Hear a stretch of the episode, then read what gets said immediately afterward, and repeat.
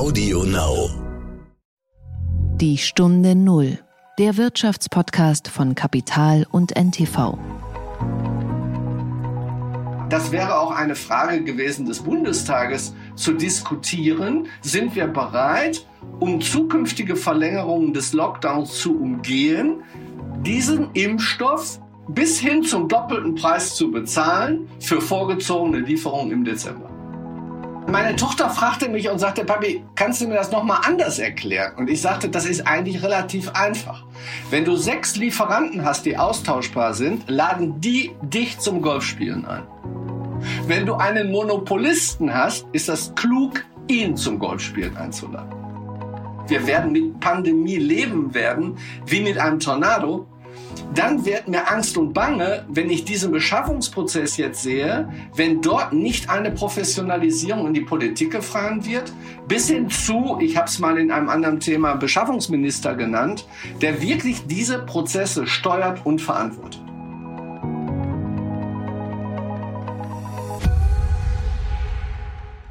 Hallo und herzlich willkommen zu einer neuen Folge von Die Stunde Null. Wir sind Tanet Koch und Horst von Butler. Schön, dass Sie wieder zuhören.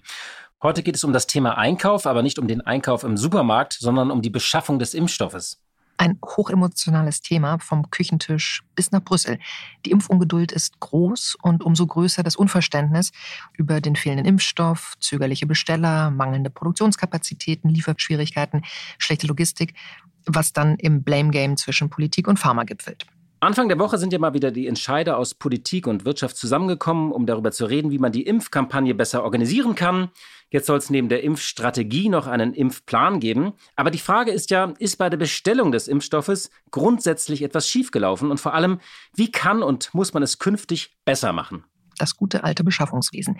Darüber haben wir mit jemandem gesprochen, der seit Jahrzehnten Unternehmen berät. Gerd Kerkhoff gilt mit Kerkhoff Consulting als Hidden Champion in Sachen Einkauf. Sein Urteil zur bisherigen Impfleistung der Bundesregierung fällt miserabel aus. Vollversagen bzw. eine glatte Sechs, sagte er kürzlich. Bei uns gibt er Nachhilfe. Der Gedanke zum Tag. War dein Lieblings-Robin Hood eigentlich Kevin Costner oder Sean Connery? Hast du da irgendwelche Präferenzen? Also ich erinnere eigentlich nur den Film mit Kevin Costner denn ich habe den damals mit einem Mädchen geguckt, das ich äh, ja, das ich ganz gut fand und ähm, deswegen ähnlich auch wenig von der Handlung, aber sozusagen viel von diesem äh, gemeinsamen Erlebnis im Kino. Du ziehst wahrscheinlich aber nicht auf die Filme ab, sondern auf die Trading-Plattform Robinhood. Richtig, diese Börsen Robinhoods, sind die wirklich so moralisch, wie es den Anschein hat? Ich finde, das sollte man jetzt nicht idealisieren oder verklären. Wenn ich jetzt aber mal auf diese Märkte schaue, auf den ersten Blick ist das natürlich eine großartige Geschichte. Unzählige Kleine haben sich gegen die Großen verbündet, zusammengerottet und haben die in die Enge getrieben, ja sogar in Schieflage und in Milliardenverluste gedrängt. Und die Großen, also die Hedgefonds, die ja sonst irgendwie oft gewinnen, auch im vergangenen Jahr haben die über 60 Milliarden Dollar verdient, die 20 besten Hedgefonds. Da hat man jetzt ja so ein bisschen Freude und Schadenfreude. Es ist auch eine überraschende Geschichte, weil oft sagt man ja, dass die kleinen Anleger an der Börse keine Rolle spielen und die Kurse bewegen. Hier ist es mal anders gelaufen. Also es ist eine neuartige Kombination, etwas was Neues, was da passiert ist. Das Wall Street Journal hat ja geschrieben, ein Krieg ist ausgebrochen an der Wall Street und die natürliche Ordnung sei auf den Kopf gestellt worden. Es ist auch eine lustige Geschichte, kann man sagen. Die Trader nennen sich irgendwie Short Squeeze Astronaut oder Deep Fucking Value. Das ist einer der Anführer. Und das sind nicht nur Amateure, die wissen ganz genau, was sie machen und wie diese Wetten funktionieren. Die posten auch so Sachen wie, äh, bitte sagen Sie dem Wolf der Wall Street, dass die Taube von San Francisco sein Lunch essen wird. Also, man muss da grinsen, man muss auch staunen, ähm, sagen, echt eine kühne, tollkühne Aktion. Aber es ist eben auch ein gefährliches Spiel, was da passiert. Und äh, ich befürchte, dass viele kleine Anleger, äh, die jetzt auch sich auf den Silbermarkt zum Beispiel stürzen und nicht nur auf Aktien wie GameStop oder äh, BlackBerry Nokia, einfach viel Geld verlieren werden das Robin Hood-Märchen ist ja so ein bisschen von den, von den Reichen nehmen, also in dem Fall die Hedgefonds, und den Armen geben. Selbst wenn das natürlich nicht so ist, weist es nicht auf ein grundsätzliches Problem hin, zum, also Beispiel Leerverkäufe, was ja letztlich Zockerei ist. Also wir, wir kennen es aus dem großen Fall VW, Porsche damals. Bei Wirecard, gut, schlechtes Beispiel in, in Bezug auf ähm, Gesetzesvorhaben, aber auch da tauchte das Thema Leerverkäufe immer wieder auf. Ist das wirklich etwas, ähm, was, was weiterhin so, so erstrebenswert ist, das beizubehalten? Also du hast es gerade angesprochen, Shortseller generell haben ja nicht nur ähm, den Ruf, eben Zocker zu sein, sondern sie haben immer so auch die Rolle als Aufklärer, als Antreiber, auch mal als Warner. Wir haben das äh, bei Wirecard eben gesehen. Da waren es Shortseller, die ja früh gewarnt haben, dass an dem Laden irgendwas faul ist. Also sie haben ihre Funktion an den Finanzmärkten, vor allem aber basieren ihre Wetten in der Regel auf Zahlen. Sie wollen sagen, dieses Unternehmen ist schwach oder sie sagen, dieses Unternehmen ist schlecht geführt, es müsste besser geführt werden. Das heißt, es beruht auf Daten. Und hier ist es ja so, dass diese Spekulation um GameStop oder um andere Aktien eben nicht auf Daten oder Zahlen besucht, sondern es ist ein purer Hype. Es ist eine ganz klassische Blase. Vielleicht in äh, einer neuen Form, in einer Extremform, weil sich in sozialen Medien praktisch dazu zusammengerottet wird. Aber es ist und bleibt eine Blase und damit ein gefährliches Spiel. Und es kann eben auch zu größeren Verwerfungen an den Finanzmärkten äh, führen. Und wie gesagt, es ist eben auch die große Gefahr, dass die äh, vielen Kleinen, die da jetzt auf den Zug aufspringen und sich die ganzen Apps runterladen, dass die am Ende äh, viel Geld verlieren werden. Ich freue mich jedenfalls auf die Verfilmung, denn nach Wolf of Wall Street und ähm, The Big Short kann das eigentlich nur wieder ein ganz großartiger Film werden. Ja, und was man auf jeden Fall sagen kann, äh, es ist etwas Historisches passiert äh, diese Woche. Das, was, das wird so in die Börsengeschichte eingehen, in diese großen äh, Sachen wie der Hype um EMTV am neuen Markt. Äh, das sind alles so Sachen, da wurde Börsengeschichte geschrieben. Ich möchte bloß festhalten, das, was hier geschehen ist, ist nicht irgendwie eine, eine politische Bewegung oder etwas, was mit Demokratisierung zu tun hat, auch wenn die Mittel demokratisch sind. Es ist tatsächlich zunächst einmal ein ein kühner Haufen, sozusagen eine Analogie zum Sturm auf das Kapitol, bloß eben nicht mit dieser Abscheu, die es jetzt hervorruft, sondern eher Erstaunen. Der Zugang zu den Finanzmärkten für jedermann, das ist aber die eigentliche Revolution, die ja mal stattgefunden hat. Und die sehen wir hier in einer Extremform. Aber wenn etwas Gutes ja überhaupt festzuhalten ist an der ganzen Sache, das Ganze zeigt eben, dass es heute für praktisch jeden zu sehr niedrigen Kosten möglich ist, über eine App Zugang zu den Finanzmärkten zu haben. Man sollte das bloß eben klug einsetzen und nicht für seine eigenen kleinen Zockereien. Die Stunde Null. Das Gespräch. Anfang der Woche hat sich Bundeskanzlerin Angela Merkel digital mit den Ministerpräsidenten der Länder zusammengeschaltet, um über Verbesserungen bei den Corona-Impfungen zu beraten. Dabei waren auch Vertreter der Impfstoffhersteller und der EU-Kommission. Ob neue Zulassungen, langfristigere Lieferpläne, Exportkontrolle. Der Druck, sagen wir mal, ist endlich auch in Berlin angekommen. Auch das Stichwort Zwangslizenzen fiel, also die Frage, ob man nicht Unternehmen ermöglichen sollte, Impfstoffe von Konkurrenten zu produzieren, oder die Frage, ob man nicht Impfstoffe aus Ländern wie zum Beispiel China oder Russland in Betracht ziehen sollte. Ich habe ein paar türkische Freunde, die schon fragten, wie sie von Istanbul aus an den BioNTech-Impfstoff kommen können. Ich hatte leider keine Antwort, bin aber gespannt, ob das Vertrauen der Deutschen in einen Impfstoff made in China oder made in Russia wirklich reicht. Denn darum geht es ja am Ende für einen Impferfolg, um das Vertrauen. Und ob das Mittel nun Sputnik oder Gagarin heißt, Raumfahrt und Immunisierung sind ja nicht so ganz vergleichbar. Es hilft alles nichts, wir brauchen einfach mehr Stoff. Dazu hat dein Gesprächspartner ein paar Vorschläge. Gerd Kerkhoff hat 1999 gemeinsam mit seiner Frau die Kerkhoff Consulting gegründet. Die Düsseldorfer Beratung ist ein Spezialist beim Thema Effizienzsteigerungen in den Bereichen Supply Chain, Einkauf und Produktion. Er gilt sozusagen als Hidden Champion beim Thema äh, Einkauf. Er ist eine Spezialberatung, hat vielen Unternehmen und vielen Mittelständlern in Deutschland und Europa geholfen. Aber er schaut in dem Gespräch nicht nur zurück, sondern nach vorn. Und, so viel kann ich verraten, er wird sogar auch ein neues Ministerium fordern. Einen schönen guten Tag, Herr Kerkhoff. Guten Morgen, Herr von Butler. Herzlich willkommen in der Stunde Null. Wir wollen heute über das Thema Einkauf sprechen. Sie gelten als ein großer Spezialist mit Ihrer Beratung zum Thema Einkauf. Vielleicht mal am Anfang gefragt, wie kam es eigentlich dazu, dass Sie sich mit Ihrer Beratung so spezialisiert haben? Zum einen war ich in meinem vorherigen Leben in einem Industrieunternehmen tätig und habe dort an sich den Vertrieb und die Marketingbereich geleitet und ähm, eine hohe Bedeutung hatte für uns der Einkaufsbereich. Und weil wir da relativ unzufrieden waren, haben wir das dann auch mehr oder weniger gemeinschaftlich gemacht. Das hat mein Interesse geweckt und äh, dann habe ich angefangen, den Gedanken langsam zu entwickeln, von heute an gesehen, vor 22 Jahren. Und das Feld war auch nicht besetzt. Es gab zu dem damaligen Zeitpunkt keine Beratungsgesellschaft, die das als Spezialisierungsthema hatte. Und mit dem Hang zum Dienstleistungsgeschäft und dann diesem Inhalt wurde dann daraus die Beratungsgesellschaft. Können Sie das vielleicht mal anhand eines Produktes oder eines Beispiels so ein bisschen illustrieren, was Sie da genau tun? Also grundsätzlich muss man davon ausgehen, dass der Einkauf natürlich eine extreme Bedeutung hat. Sie kennen diese Stammtischaussage, im Einkauf liegt der Segen. Der Einkauf hat zwei große Herausforderungen. Einmal entsprechende Produkte in komplexen Lieferketten entsprechend eines bestimmten Zeitrahmens zu erhalten, um Produktion eben weiterlaufen zu lassen. Das ist eine Fokussierung, diese Lieferketten sicherzustellen. Und auf der anderen Seite haben wir das große Thema des Einkaufs, der Organisation der Einkaufs, der Prozesse heute im Hinblick auch auf Digitalisierung und faktisch dann das Kernstück, das aus diesem gesamten Tun um diese Lieferkette, um Organisation, um Prozesse einen möglichst wettbewerbsfähigen oder wettbewerbsvorteilhaften Preis für das einzukaufende Produkt zu schaffen. Und das ist unser Tätigkeitsbereich in produzierenden Unternehmen, in Dienstleistungsunternehmen, ähm, eigentlich in allen Sektoren, um entweder gemäß einer dieser vier Faktoren den Schwerpunkt zu setzen.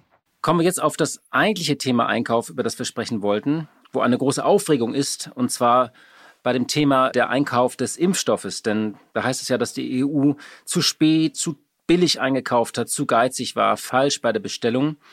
Natürlich ist man hinterher immer klüger. Aber wie schaut denn der Einkaufsexperte Kerkhoff aus Sicht des Beraters auf dieses doch sehr komplexe und auch emotionale Thema? Wenn man sich mit einem Thema beschäftigt, dass man ein Produkt einkauft, das Erste, was man an sich tut, ist zu sagen, wer steht mir im Markt gegenüber? Also habe ich die Möglichkeit, bei 50 Lieferanten zu kaufen in gleicher Qualität? Sind die alle in einem Wettbewerbsverhältnis? Habe ich Verfügbarkeit? Oder ist es ein richtig knappes Produkt? Das knappe Produkt spiegelt sich in der Marktsituation äh, dadurch wider, dass sie häufig dort Monopolen gegenüber sitzen oder zumindest Engoligopolen. Und wenn ich natürlich eine Monopolestruktur habe, dann sind die Ansatzpunkte, wie ich dort zu einem entsprechend vernünftigen Vertrag komme, ganz andere als in einem atomistischen Markt. Während im atomistischen Markt der Preis dann am Ende des Tages der Matchmaker ist, ist es beim atomistischen Markt die Verfügbarkeit und die Schnelligkeit meiner Entscheidung. Man muss sich ja vorstellen, dass dieses produzierende Unternehmen, und das war bei der Impfstoffthematik so, jedes produzierende Unternehmen erst einmal im Juni letzten Jahres davon ausgegangen ist, als erster über die Ziellinie der Zulassung zu kommen. Das heißt, er fühlte sich in den Gesprächen quasi wie ein Monopolist. Jeder hatte geglaubt von denen, dass er als erster die Zulassung bekommt. Und dieses Gefühl stellt dann die Marktsituation dar. Wenn ich der Einzige bin, der die Zulassung habe, bin ich Monopolist.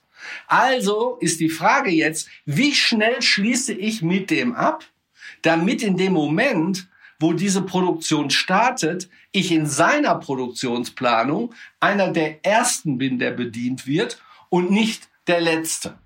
Wenn ich also im Juni anfange zu verhandeln, am 12. November aber erst einen unterschriftsreifen Vertrag durch die Genehmigung der Kommission BioNTech hinlege, ist für BioNTech erst am 12. November dieser Vertrag diesem Produktionsprozess zugeführt worden. Und das bedingt natürlich, dass in der Kette der Produkte, die dann vom Band fallen, ich relativ spät erst die Verfügbarkeit habe. Und das ist genau das Problem. Aber Israel hatte doch auch erst im November letzten Jahres bestellt. Die haben damals natürlich einen saftigen Aufschlag bezahlt. Gut, Sie haben zwei Möglichkeiten, attraktiv zu sein. Das eine ist, Sie machen das ganz schnell, weil der Produzent natürlich sich dann freut, dass er seine Lieferkette und seine Produktion in der Planung direkt mit entsprechenden Lieferaufträgen belegen kann. Und der zweite Punkt ist, dass man eigentlich hingeht und sagt, man bietet mehr, als der Monopolist eigentlich haben will, um für ihn extrem attraktiv zu sein. Äh, meine Tochter fragte mich und sagte, Papi, kannst du mir das nochmal anders erklären? Und ich sagte, das ist eigentlich relativ einfach. Wenn du sechs Lieferanten hast, die austauschbar sind, laden die dich zum Golfspielen ein. Wenn du einen Monopolisten hast, ist das klug, ihn zum Golfspielen einzuladen. Das heißt, am Ende des Tages ist es eine Frage, dass ich so schnell wie möglich agiere und dass ich durch entsprechende freiwillige Aufschläge eine Präferenz erhalte in der Zuteilung des knappen Produkts. Normalerweise ist ja dieser Beschaffungsprozess des Impfstoffs, der jetzt eine extreme Notwendigkeit hat, um die Pandemie in den Griff zu bekommen, etwas, was die freie Wirtschaft ja auch kennt. Wir kennen ja auch in unseren Projekten, dass wir bei einem ganz bestimmten Produkt, was aber für das Gesamtprodukt des Kunden von uns extrem wichtig ist, dass dieses Produkt knapp wird, weil ein Werk abgebrannt ist in China oder weil sie zum Beispiel auch durch die Pandemie im letzten Jahr ganz bestimmte Produkte aus China jetzt nicht bekommen, weil dort die Werke geschlossen wurden. Ich persönlich habe es überhaupt nicht gespürt, dass da ganze Lieferketten zusammengebrochen sind. Einfach durch die Schnelligkeit. Und da wäre es fatal gewesen, wenn der Einkaufsleiter sagt, ich habe einen Lieferanten in Polen gefunden, aber ich verhandle jetzt mal mit dem zwei, drei Monate über den Preis. Da hätte jeder Vorstand, Geschäftsführer gesagt, sorry, dieser Preis ist mir doch ganz egal. Schau dir unsere Opportunitätskosten an, wenn wir unsere Fertigprodukte nicht ausliefern können mit den dahinterstehenden Penalen. Und diese Opportunitätskostenrechnung war ja auch in der Politik gegeben und zwar bedingt durch das Gegenrechnen der Verkürzung eines Lockdowns und den damit verbundenen Kosten für die Bevölkerung. Jetzt im Lockdown, der kostet uns irgendwo zwischen drei und fünf Milliarden Euro pro Woche. Das heißt, eine Überbezahlung hätte sich irgendwie gelohnt, man hätte das rechtfertigen können. Nun ist es ja so, im Sommer wusste man nicht, wer das Rennen macht. Also wenn ich es richtig verstanden habe, sah man sich gleichzeitig irgendwie mehreren potenziellen Monopolisten gegenüber und die hätte man also gleichwertig behandeln müssen. Dann wurde allerdings auch immer gesagt, naja, Deutschland soll jetzt mit seiner Finanzkraft nicht alles einfach wegkaufen, sondern wir brauchen auch Solidarität innerhalb von Europa, die armen Osteuropäer oder Malta und Zypern, die nicht so viel Geld haben. Also das wäre auch der falsche Ansatz gewesen, der dann auch irgendwie vermutlich zu einer Spaltung geführt hatte. Oder sagen Sie, naja, das ist egal, wir müssen auf jeden Fall bei so einer Frage aus allen Rohren feuern, denn irgendwas ist ja falsch gelaufen in Europa. Also Großbritannien hat einen Impfstoff, andere Länder haben den Impfstoff, die USA, nur die Europäische Union, die guckt so ein bisschen in die Röhre. Ich glaube, man muss sich immer ein bisschen darauf einstellen, wie agiert die gesamte Welt. Wenn ich jetzt Europa nehme, dann finde ich den europäischen Gedanken sehr wohl richtig. Aber Europa ist auch ein Teil eines Weltmarktes und dieser gesamte Weltmarkt war an diesem Thema der Impfstoffe interessiert. Und wenn natürlich ich das ganze Thema nicht über einen Vereinten Nationen Ansatz steuern kann, sondern die Amerikaner hingehen und sagen, so, wir machen das jetzt mal ganz schnell, bis hin zum Trumpschen Versuch, ganze Pharmaunternehmen zu kaufen, dann muss ich ja feststellen, dass die Spielregeln, die europäischen Spielregeln in einem Gesamtweltmarkt nicht als solche wahrgenommen werden, dass sie für alle gelten. Das heißt, ich habe zwar den Nationalismus der Deutschen gegen die Franzosen scheinbar in einen Griff bekommen, aber die partielle Europa hat das nicht abstrahlen können im Sinne von Fairness auf alle anderen Staaten, die dann hingegangen sind und gesagt haben, pass auf, ist uns egal, wir zahlen das Doppelte. Ich glaube, das ist ein bisschen eine gute Idee, die aber in der Ausführung eines solch epochalen Beschaffungsprozesses ein bisschen zu sehr idealisiert wurde. Nun war es allerdings so im März, da gab es ja bei dem Thema Masken auch so quasi Monopolisten, die plötzlich eben auf Masken saßen, die man dann teuer einkaufen musste. Und da gab es dann hinterher diese Kritik, dass Ministerien oder Behörden auch zu einem Vielfachen des Preises diese Masken eingekauft haben. Also kann ein Staat in so einer Situation überhaupt richtig handeln oder verhandeln? Also entweder verschwendet er Steuergelder oder er kriegt halt zu wenig und dann äh, hat man halt Knappheiten. Also kann der Staat da überhaupt handeln? Ist das fair, so darauf zu schauen? Ich weiß, was Sie meinen, Herr Verbutler. Das Problem bei den Masken war ja, ich glaube, wenn ich da richtig informiert bin, ich kenne auch die entsprechenden Unterlagen, weil das gerade in einem Projekt von einem Wettbewerber von mir jetzt etwas geordnet werden soll, dass in dem Zeitpunkt, dass wir den FFP2-Masken benötigten, das Gesundheitsministerium 1,2 Milliarden Euro freigegeben hat, Masken zu kaufen, die dann im Gesundheitsministerium gekauft wurden. Und als man dann fertig war mit dem gesamten Prozess, hat man festgestellt, dass man eigentlich 5,4 Milliarden ausgegeben hatte.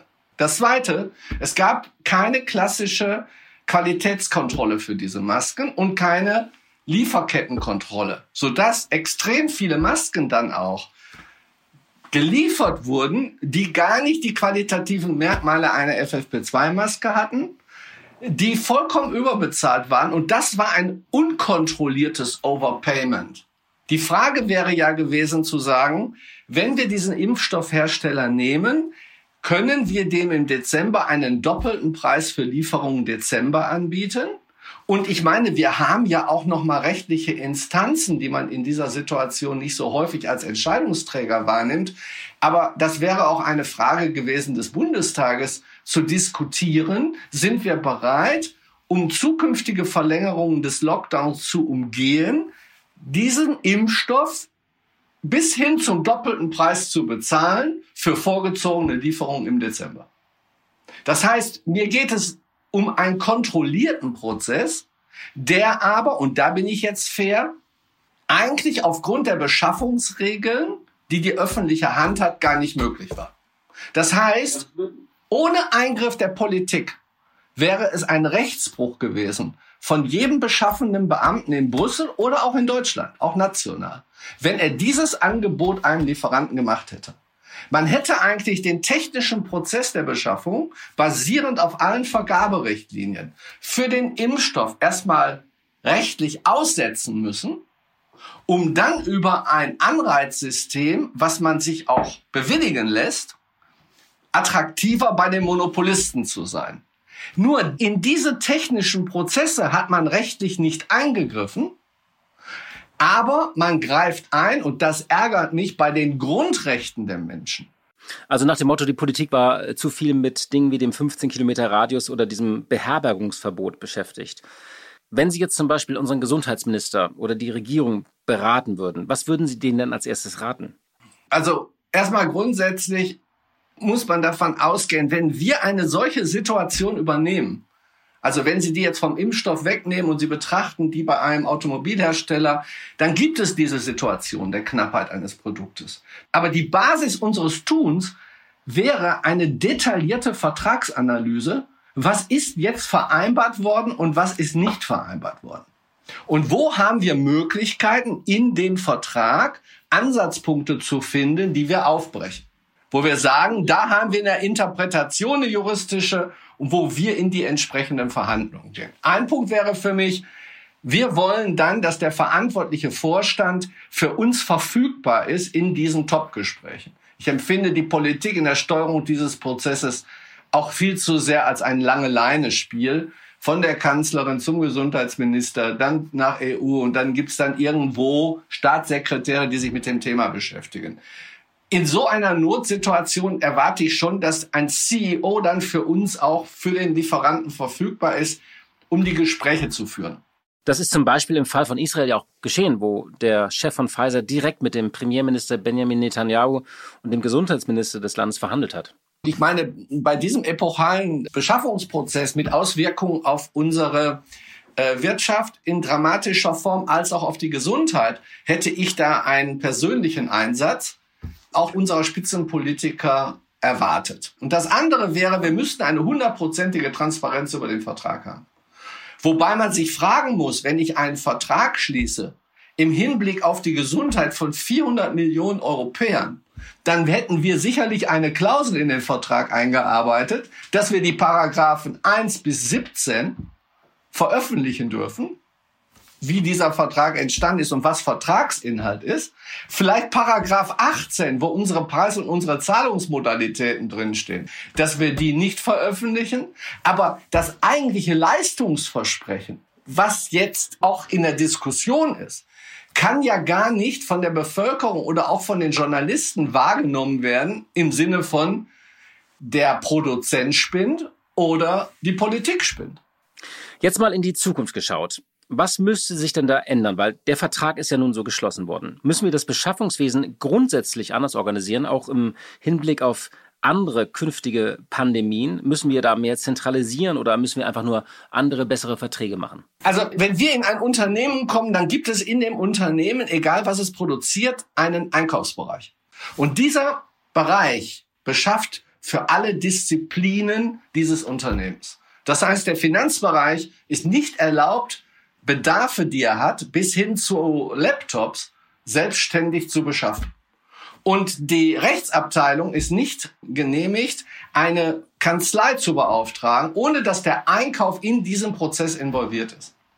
Und alles das, was dann in diesen Bereichen immer noch eingekauft wird und nicht der Spezialabteilung Einkauf zugeführt wird, hat einen Fachbegriff, das ist Maverick Buying. Und man akzeptiert so fünf bis zehn Prozent Maverick Buying im Sinne von Schnelligkeit. Ich brauche jetzt einen Kugelschreiber, dann muss ich ihn nicht unbedingt im Einkauf anrufen, weil der ist für meine tägliche Arbeit notwendig. Aber alle Dinge darüber soll der Einkauf professionell managen.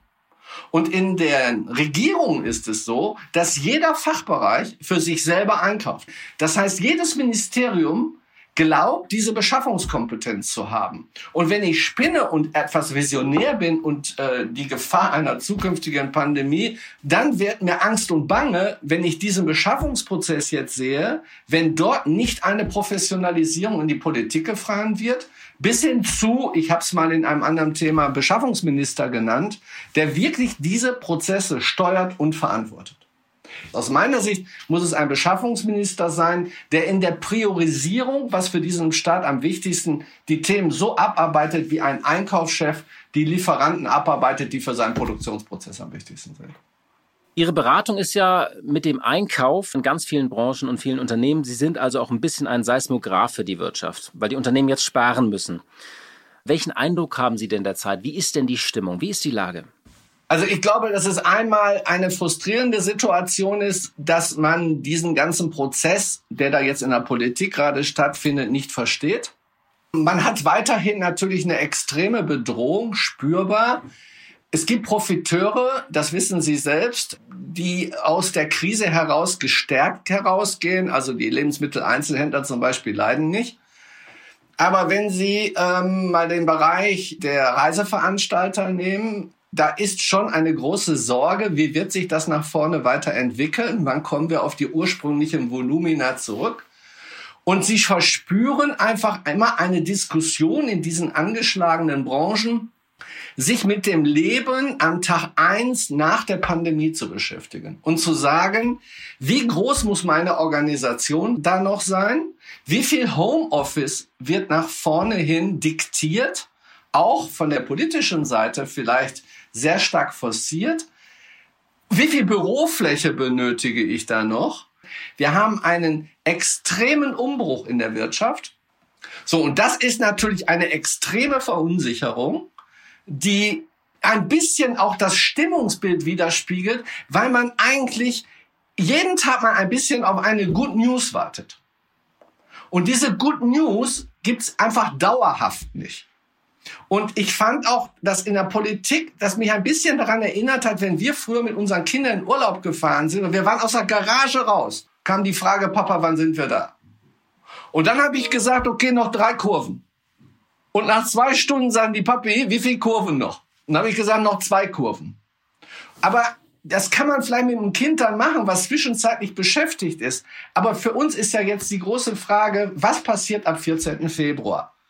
Die einen diskutieren, Lockerung soll man noch nicht diskutieren. Die anderen sagen, wir bauen schon mal einen Lockerungsplan, aber wir diskutieren nicht darüber. Die Reisefreiheit wird eingeschränkt. Diese Planungshorizonte, die die Wirtschaft aus der Entwicklung heraus gerade nicht vollziehen kann, ist ja auch im privaten Leben angekommen. Sie können sich ja jetzt gar nicht definieren, ob Sie und wo Sie Ihren Osterurlaub verbringen. Ja, da haben Sie recht, man hat so ein bisschen aufgehört, Pläne zu schmieden. Herr Kerkhoff, vielen Dank für diesen Einblick in das Thema Einkauf, einmal aus der Sicht eines Spezialisten und Beraters. Vielen Dank für das Gespräch. Herr von Butler, vielen Dank. So, zum Schluss, liebe Hörerinnen und liebe Hörer, haben wir noch eine interessante Nachricht. Wissen Sie eigentlich, was ein Second Gentleman ist?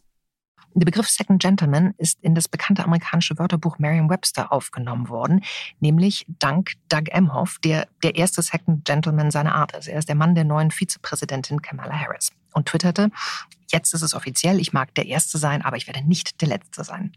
Der Mann sieht übrigens nicht nur ganz vorzeigbar aus, er hat auch was im Kopf. Bei Frauen würde das jetzt heißen, schön und klug. Er ist Rechtsanwalt, er hat seine Kanzlei aber nach dem Wahlsieg verlassen, um Interessenkonflikte zu vermeiden. Er hat noch zwei Kinder aus erster Ehe und er ist der erste jüdische Ehepartner eines US-Vize, beziehungsweise wie in dem Fall einer US-Vize. First Gentleman könnte er übrigens auch noch werden, aber dafür müsste Harris es noch bis zur Präsidentin schaffen. Und zum Glück bin ich nicht nur schön, sondern auch klug und deswegen durfte ich diesen Podcast starten, gemeinsam mit Tanit. Und ja, das war's für heute. Kommen Sie gut durch die Woche. Bis dann. Die Stunde Null, der Wirtschaftspodcast von Kapital und NTV. Dieser Podcast ist Teil der Initiative Zeit, die Dinge neu zu sehen.